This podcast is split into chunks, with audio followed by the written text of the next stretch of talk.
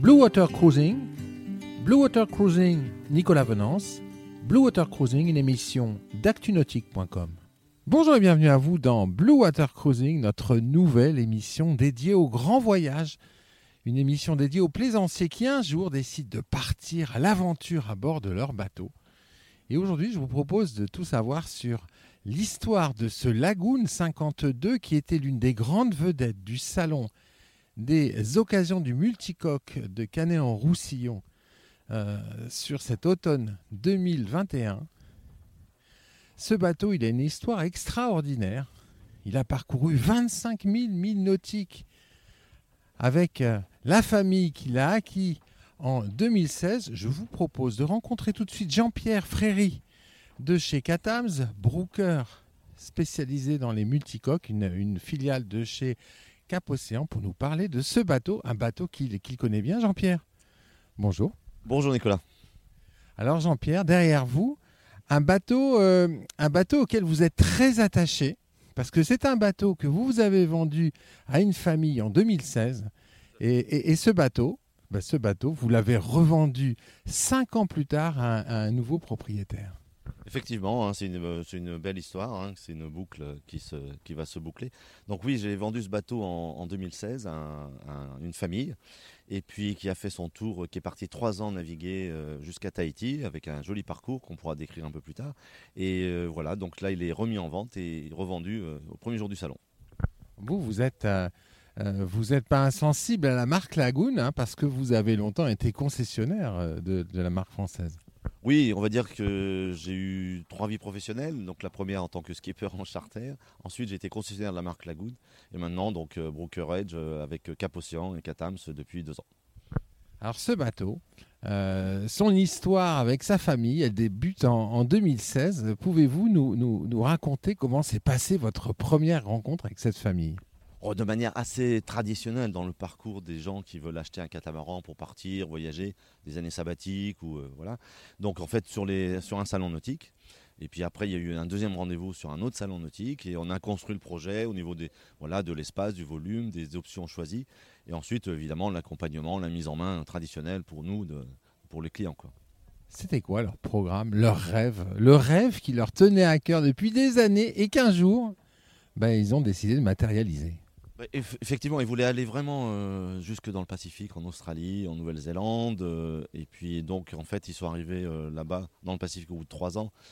Malheureusement, c'est vrai qu'ils sont arrivés en novembre 2019. Donc, évidemment, l'arrêt a été un peu brutal avec le Covid.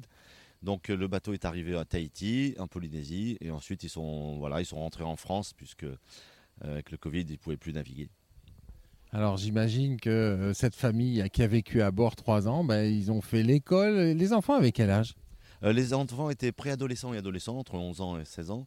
Et oui, ils ont fait pendant trois ans les, cours du CNED. Et ben, visiblement, ça s'est très bien passé, puisqu'à leur retour, ils se sont parfaitement intégrés euh, au, suite, à la suite des études.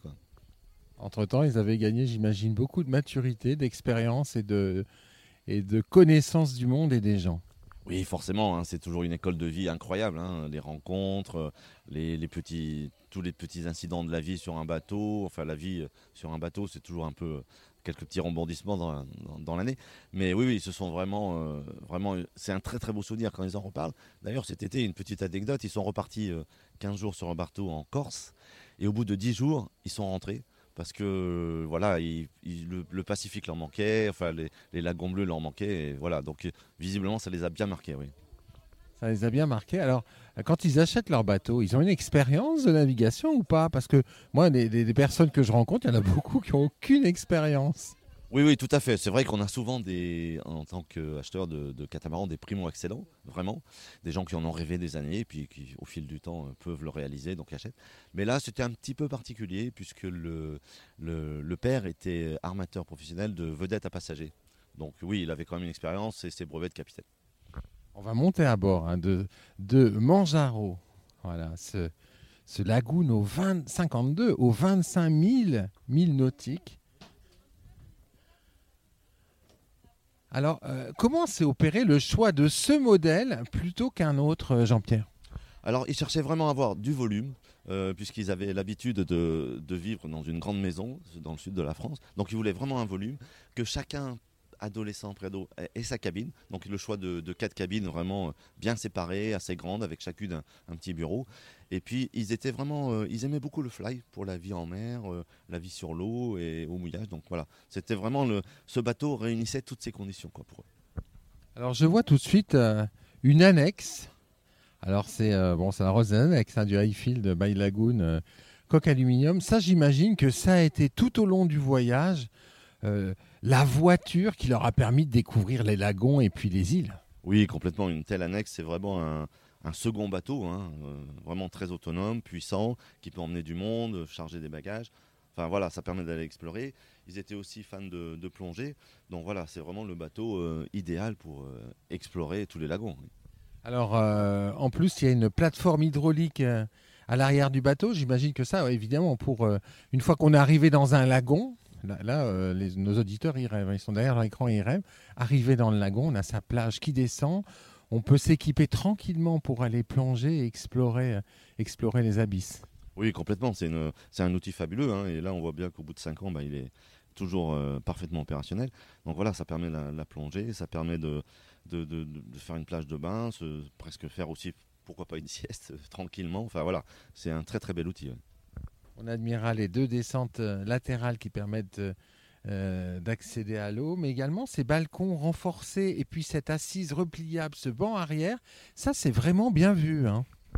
Oui, c'est vraiment quelque chose de, très sympa puisque c'est une assise de plus qui est très, très facile à mettre en place et ouais, vraiment sympa.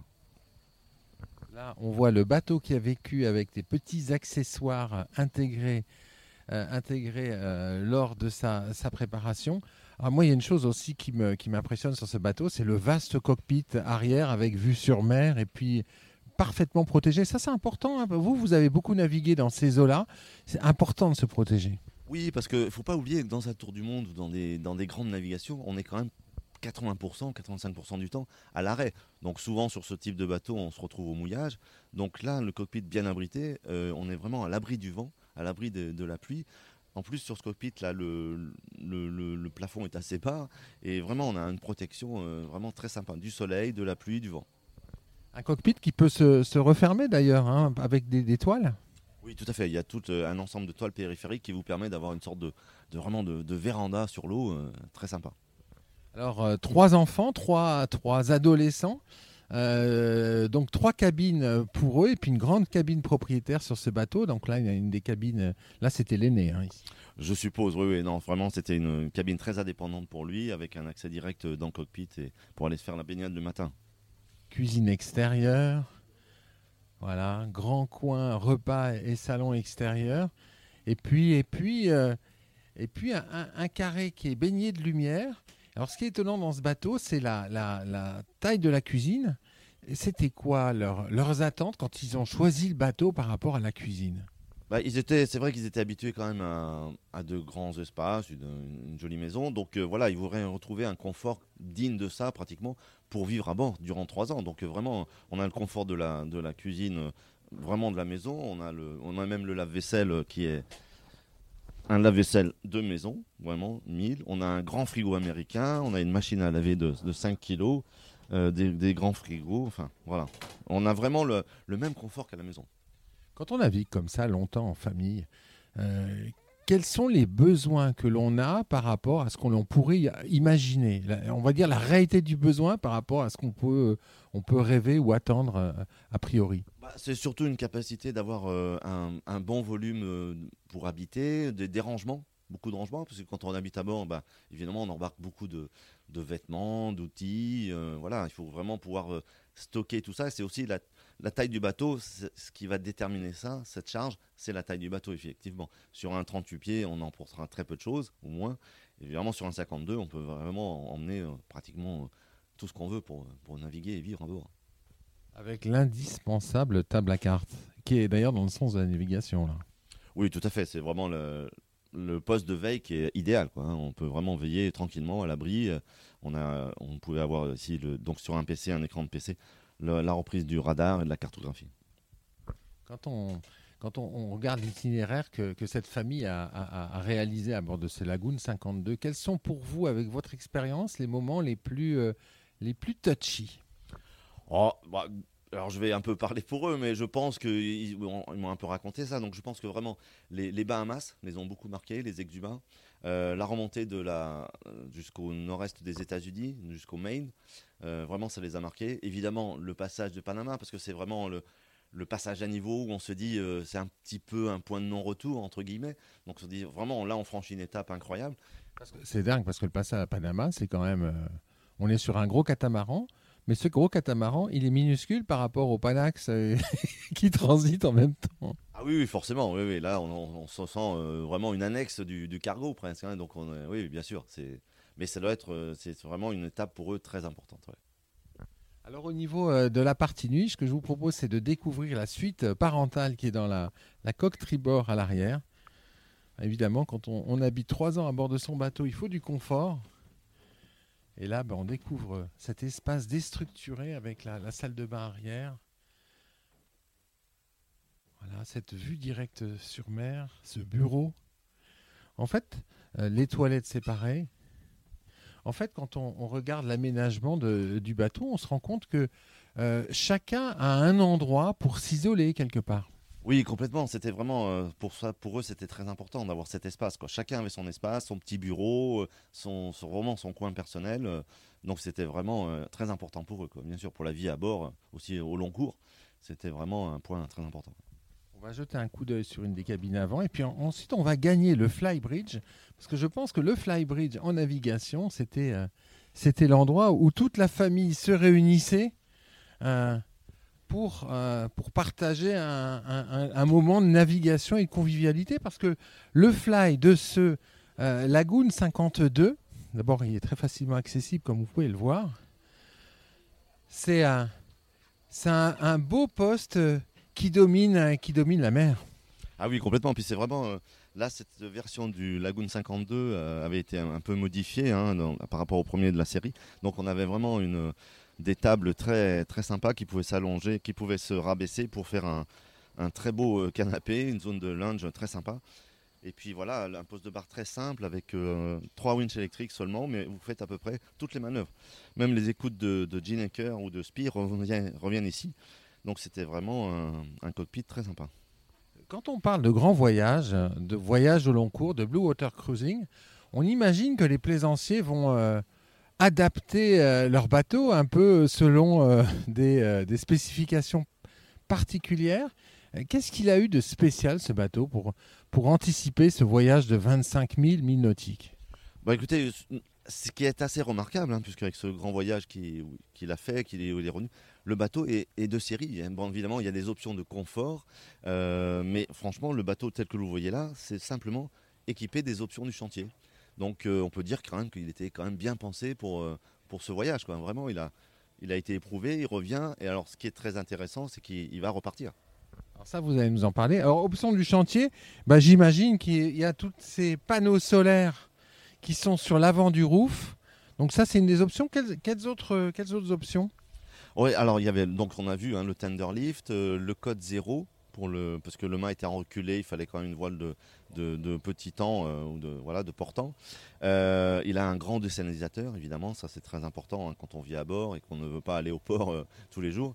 il a le groupe électrogène, vraiment de manière autonome. Il est même équipé de la clim et du chauffage hein, pour le nord-est des États-Unis. Enfin voilà, toutes ces, toutes ces options de, confort et de, surtout d'autonomie aussi, hein, puisque avec le groupe électrogène, les panneaux solaires.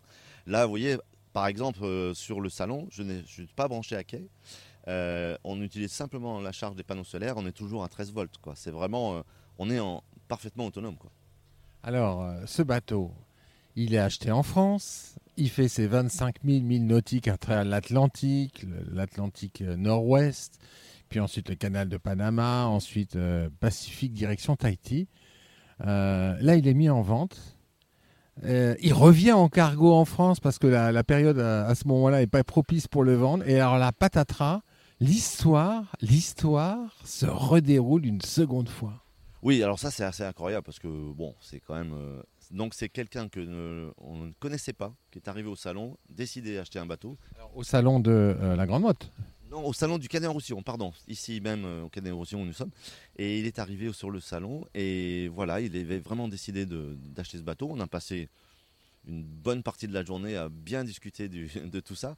Et ensuite, ce qui est incroyable, c'est que cet acheteur habite 6 mois de l'année, 8 mois de l'année en Nouvelle-Calédonie et donc va repartir là-bas par la mer. Alors lui, c'est étonnant parce qu'il avait un troller de 50 pieds en Nouvelle-Calédonie, il l'a revendu, et donc il va partir en Nouvelle-Calédonie pour un voyage de 5-6 mois avec un skipper et un, et un équipier. C'est dingue ça, le même bateau, quasiment le même parcours.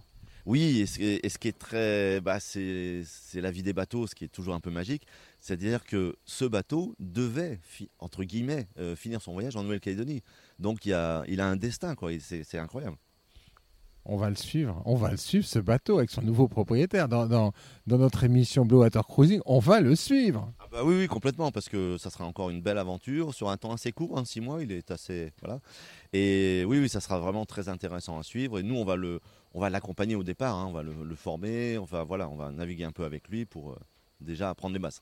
Ça, c'est votre euh, expérience et votre retour de chez Lagoon euh, quand vous étiez concessionnaire. Oui, moi, c'est la manière dont j'ai toujours vendu mon bateau. C'est-à-dire que c'est toujours des histoires euh, qu'on accompagne. C'est vraiment une, histoire. Euh, des fois, on, revoit les gens euh, deux ans, trois ans après, ou ils nous envoient des mails, des photos sur Facebook. C'est ça qui est, c'est quand même très sympa. Merci beaucoup, Jean-Pierre. Merci, Nicolas. Voilà, puis moi, je vais vous quitter avec un, un, gros plan sur le poste de barre de ce Lagoon 52 qui a fait ses 25 000 milles nautiques vers le Pacifique et qui va bientôt reprendre la mer pour y retourner. À très bientôt sur Blue Water Cruising.